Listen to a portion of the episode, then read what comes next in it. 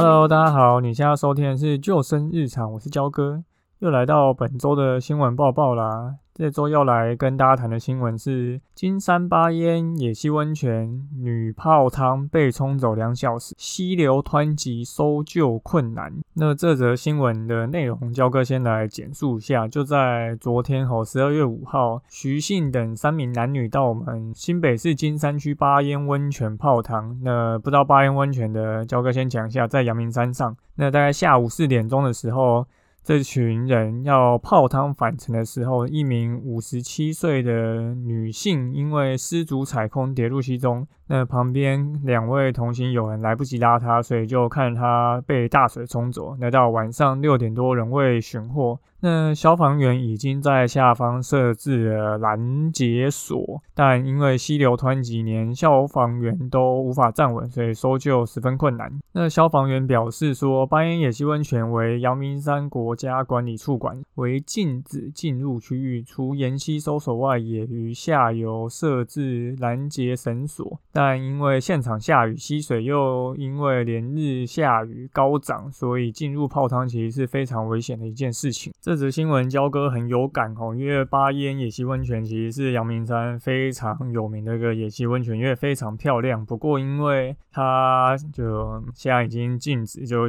禁止进入了，但还其实是非常有多的游客有跑去泡汤哦。焦哥其实一直蛮想去的，但因为本人跟就是警察蛮有缘分，所以大家现在都是抱持着我去可能会缴入场券门票一千五百块的心态去泡汤。那我们先来谈。一下，就真的遇到这种状况被冲走要怎么办？等等，再来讨论，就是关于到底禁止这件事情是不是合情合理。如果是待在北部的听友们，应该就应该跟焦哥一样很有感哦，快发霉，就是下雨，应该有下超过十天了吧？就是雨真的是非常多。那当然更不用说是我们山区了。那因为现在今年现在已经到十二月初，已经进入了野溪温泉开始泡汤的日子。那因为不能出国嘛，所以其实大家就会在国内跑跑照。那这些野溪温泉也因为很多的网红 IG 分享啊，或是 YouTuber 拍影片，甚至有蛮多电视节目，其实也有到一些野溪温泉现场去做一些就是活动。所以其实野溪温泉在台湾今年应该会蛮热的。但焦克其实就蛮担心这种状况哦，尤其我们对照这个三零解禁，就发觉现在三零解禁大概就是。每个礼拜都会发生一起山难，那我们就会发觉，如果水域真的比较洁净，让民众都能去使用的话，那其实就会很容易发生一些状况哦。在民众的基础的水域安全观念与水中自救技巧还不足的情况下，即便是纯粹这种枯水期去泡野溪温泉的活动，但很多人既没有尝试又没有装备，那当然很容易就发生意外。好，我们先讲一下溪流状况哈。一般其实。我们去溪边玩耍，或是去啊，我们泡野溪温泉好了。其实，在溪边最容易发生的状况，就是可能你不小心跌落一个深潭，或是你在过溪渡溪的时候不小心被溪流冲。因为其实溪流的流速是相当快的哈，然后再加上很多溪流其实它并不是一个常常有人行走的一个地方，所以它其实底下的石头都已经被溪流滚得很圆，其实是一个很滑的石头。那加上如果不是很常有人去走的话，上面其实就已经布满了许多藻累哦。那很多人去野溪温泉玩，他是可能就穿着夹脚拖去，然后穿着牛仔裤。那他渡溪的时候，当然会就会有很高的风险，因为他穿的是一双踩到青苔可能会有极高风险滑倒的鞋子，而不是穿着正规应该要穿的溯溪鞋。那当你滑倒的时候，溪水流速很快，加上冬天的溪水很冷，那你就有可能因为你没有办法很稳定的站起来，加上游泳能力又不够，就很容易被冲到下。那其实，在渡溪的时候，你要去观察地形啊，观察水流速度、方向，或者是观察哪里适合渡溪，其实这个都是需要经验的。那如果你自己没有经验，又自己找了一群没有经验的朋友一起去玩的话，那当然你可能会发生的溺水意外风险就很高。好，所以焦哥这边就先讲一下如何渡溪哈。渡溪基本上你只要水深过溪，那个水流强度就已经很强，那大概到大腿。接近屁股的地方，你几乎可以说是很难用走。所以呢，你在感受到这个阻力的情况下，你就很容易身体失去平衡。所以一般渡溪的时候，其实我们建议你是两只手最好是空出来。那如果你有带登山杖的话，是最好。那如果你没有登山杖，你也可以去找那种比较长的树枝，就是它是可以长度是可以让你去抵着溪床去前进的。那建议是。顺着水流的方向斜着走，其实会比较好去渡溪，而不是说直接直线的去做穿越。那当然，其实每个渡溪的环境还是会有一些不同，你还是要依照蛮多现场的经验法则去做判断，看要怎么渡溪。那这个其实就比较难从语言上去描述，这个就必须多累积一些经验。那其实，在过渡溪这件事情，除了登山杖以外，你当然你有一个专业的鞋子，你有一件溯溪，你有一双溯溪鞋，当然是非常重要一件事情。那我们其实去走很多溯溪或者是野溪温泉，如果它是一个比较热门的路线的话，其实你会看到在比较适合渡溪点那边会有叠的叠石，就跟我们去爬山，你会看到有人绑布条，或是爬山，其实也有很多人会在岔路口去做叠石，就是告诉你说。这个地方其实是有路可以去走，那当然你就要去判断说它到底这个路是不是是你想要走的路。那么渡溪当然也是一样，但它就会比较单纯，你就是要过这个溪床的这个下的一个位置。所以当你看到这个叠石，其实多数都是代表这是一个比较好的一个下车下切地。那当然我们除了使用登山杖跟看到比较适合下车，不是下车，怎么一直讲错？就是看到下切。的地点以外，当然我们也要去注意，不要去走有漩涡或是有白色浪花的地方，因为这些地方是比较容易造成你可能会跌倒风险，因为你可能漩涡是有不同的力量，或者是白色浪花，你可能看不到溪的底部跟水深，那当然这个就会有比较高的风险，会可能会跌倒。好，再讲到比较跟这次事件有关最重要的就是。如果真的你不小心跌倒而被溪流冲走，那要怎么办？根据焦哥自己以前带溯溪团或是带野溪温泉团跟救生经验，通常我们如果被水冲走，其实我们最重要的第一件事情就是去保护你的头部，因为其实当你被溪流冲走，你看到那些新闻意外，虽然它是溺溺死，但是其实有很大的可能它是先头撞到石头昏厥。然后头就一直是在水里面，然后才导致溺死。所以他溺死的情况其实并不一定是真的一直在水流里面翻滚，然后没有办法呼吸才溺死，而是说他可能是因为是撞到石头导致一个严重的挫伤，或者是直接昏厥才导致溺死。所以我们要做的第一件事情就是要保护你的头部，因为你去泡野溪温泉基本上是不会带。像溯溪的这种眼盔或是头盔，那你当然保护好头部就会变得很重要。那一般我们真的被溪水冲走，有两种自救的方式，一种叫攻击式，一种叫做防守式。那是差别在哪里呢？如果是攻击式的话，你会有所谓的抬头节或是抬头蛙，逆流而上往四十五度角的方向去游。那为什么要用？逆流而上，往四十五度角，因为往四十五度角是一个比较好切的一个角度。如果你是直接垂直往上游，想要抓到石头爬上去的话，其实这件事情是蛮耗费体力，而且也是有难度，因为水流一直往里冲嘛。那另外一种就是，如果你是横向九十度直接游回岸上，也会。被水流直接用九十度的角度吹，这个受力面积太大，就很容易造成你一样撞到很多东西的风险。那抬头接跟抬头啊，一般可能就算训练会教，那如果你不会，哎，欢迎来上教课的课程。对，那你去溪边或是你去泡野生温泉，基本上是不会带着蛙进过溪的，所以就变成是你也只能有这种抬头的方式。如果你会游抬头蛙、游抬头节，基本上已经算是一个。比较进阶会游泳的人，所以像攻击式这一个自救的方式，就是比较适合你已经会游泳的人可以去做操作。好，那什么是防守式呢？防守式也不能说是给不会游泳的人做操作，而是它是一个比较嗯。可以让你用能力没那么好也能使用的一种方式。那防守式的姿势是你会手抱住胸口这边，脚伸直，然后脚是朝着水流往下游的地方，所以等于你是头朝着上游，然后脚朝着下游，然后脚要微微抬高。那他为什么要这样做呢？因为其实我们在被冲下溪流的情况下，有很高的几率，你可能如果是脚朝向下游，你脚会勾到或是抵到呃溪床，因为其实会把你冲走水流的深度大概就是从大腿呃就大腿差不多这个位置，就是膝盖上，然后屁股以下。因为膝盖以下的水流其实比较不会把你冲走，而且你冲走也比较能够手扶着溪床底部直接站起。那如果是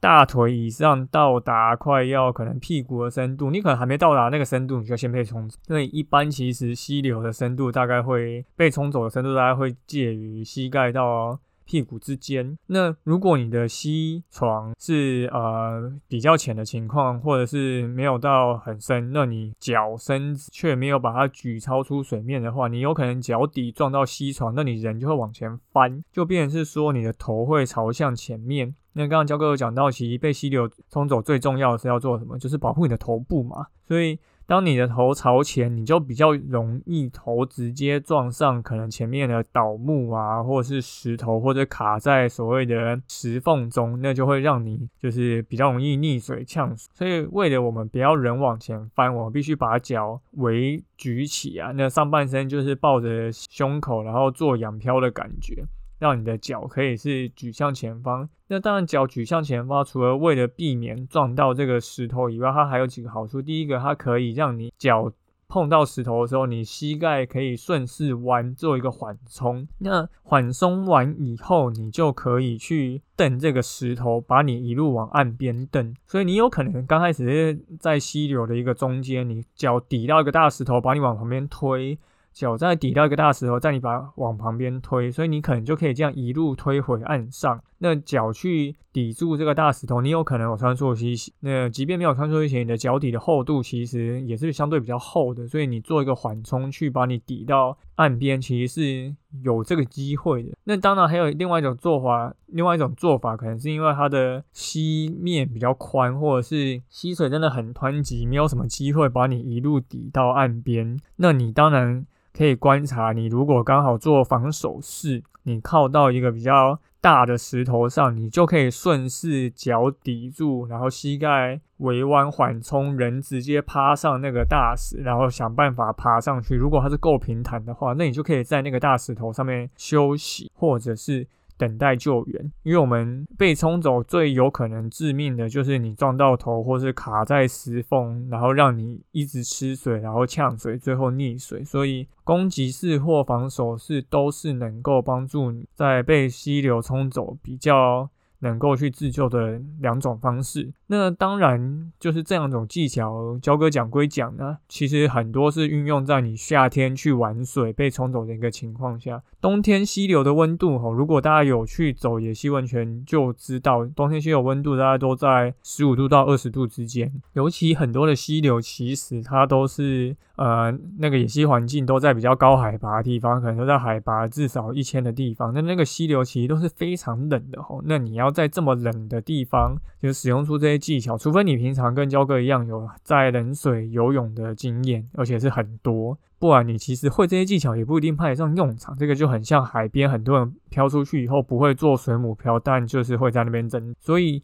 其实，在最刚开始的渡溪，最好就去。做一个比较好的穿着，你穿着渡溪鞋，你有一个可能登山杖或是树枝去抵着溪床让你前进，甚至你们是有呃攻击手可以先到对岸去做架绳，让你可以拉着绳子渡溪。那当然这就是最好的一个前期的就能够避免你被冲走的一个状况发生。好，技巧讲完了，当然还是要来就是靠背一下我对于镜子这个。的看法，对，就巴烟温泉就是其实真的很有名啊，在阳明山上。那它在阳明山上那附近还有另外一个温泉叫下七，可能有在泡汤的听友应该就知道我讲的那个温泉，它其实也在阳明山上，可是它就会没有镜子，然后它是牛奶湖的，所以其实最近也非常热门。那为什么巴烟禁，那下期谷就没有禁？那据当然你说西文或主管机关表示是说，巴烟温泉那边的地址是比较可能危险的地址会常有落石，加上它的出水口喷气孔常常会有喷比较高的气，所以导致会有比较危险的一个状况，可能会危害到民众的生命安全，所以就禁止。那有在听焦哥节目的人就知道，其实焦哥对于任何事情的禁止都是保持的比较，主要是。政府只是想要去规避很多责任的一个态度了。毕竟你去从事一个户外活动，那你当然就会有相对应的风险。那风险就要自负嘛？那可能有些人会说。很多民众就是没有观念，又不会去自负，然后就要去炒国赔。那我们是不是可以从中去做一些折中的调整？比如说，你可以不用禁止，你可以申请，你可以大家会有一个名额上的限制。那申请你也可以签所谓的一个切结书，对，那你切结书你就是。可以对你的行为做自己的完完全全的负责，因为其实这些东西都是主管机关可以去做想的，而不是说只是直接去做禁止。加上巴烟温泉那附近其实有很多温泉会馆吼，然后下溪谷附近就没有，那巴烟温泉就。禁止那下棋股没有，那这件事情其实看在一般民众而言，可能会觉得说，哎，你是不是就在为了图利业者，所以就禁止？尤其其实是不是只有这个地方这样子哦？很多地方其实都因为。有一些业者在那边经营，而导致禁止的一个开开放的一个自然环境，其实这些地方在各个县市都有出现过，所以光这样子去看，其实你就会产生一个观感不好的一个想法，因为如果你没有一个比较明确禁止的。原因，而只是说这个环境危险，然后啊，有人可能会踩到那个喷发的地方会被烫伤，然后你可能那边会有落石，然后民众会被打到，所以导致禁止。可是你在同一个区域却有另外一个环境是可以过去的，那这件事情就没有办法去说服一般社会大众为什么要把这个地方做禁。对，尤其像我们这种户外人士，就会觉得是说，民众其实应该要去增加水域安全观念，而跟水中自由技巧。那当然政府也。可以去强制去改变我们的教育政策，或者是去导入这样子的一个教育的想法，在民众跟呃社会中，那才有可能让我们的开放的自然环境有可能降低这样子一一个意外发生。如果只是用禁止的一个方式，大家最后就只是偷偷来。然后就看谁被抓到而已。那我觉得这样子的一个消极态度，在交割自己的就是看法中，其实是不是那么认同的。我们当然会希望所有的自然环境，它有它的维护，然后还有它的保存的一个可能说环境的控管量。那当然，你政府如果能够想到一些对应的做做法，而不是说因为哪里有什么意外就禁止，那因为哪里有什么呃可能比较高就是。嗯，不要说高官了，就是比较可能有一些利益相关的地方，那可能就不禁止，或是做一些什么调整，那我们就会觉得这就是不是一个嗯有一个标准在，那民众当然就会觉得对这样的接受程度就会降。好。今天的新闻播报就差不多到这边，有没有想说简单讲一下？就哈不啷当也录了快二十分钟，主要就是要跟大家提醒哈，如果真的是连日下雨，这些环境真的就不要再去这种野溪温泉了。毕竟你永远不知道那边雨下完了没，而且溪水暴涨这件事情，其实你不是那么容易。就可以直接从现场观察到，通常你观察到已经来不及。那你真的被冲走，就像焦哥讲的，你有攻击式跟防守式可以做。那当然最好的避免遇到这种需要自救的情况，就是你在渡溪的时候，你就着一个正常你去溪边应该有的装备，然后找一个比较好的渡溪点去下，你当然就可以直接避免这些意外的发生。那这样当然就是最好。好，感谢大家收听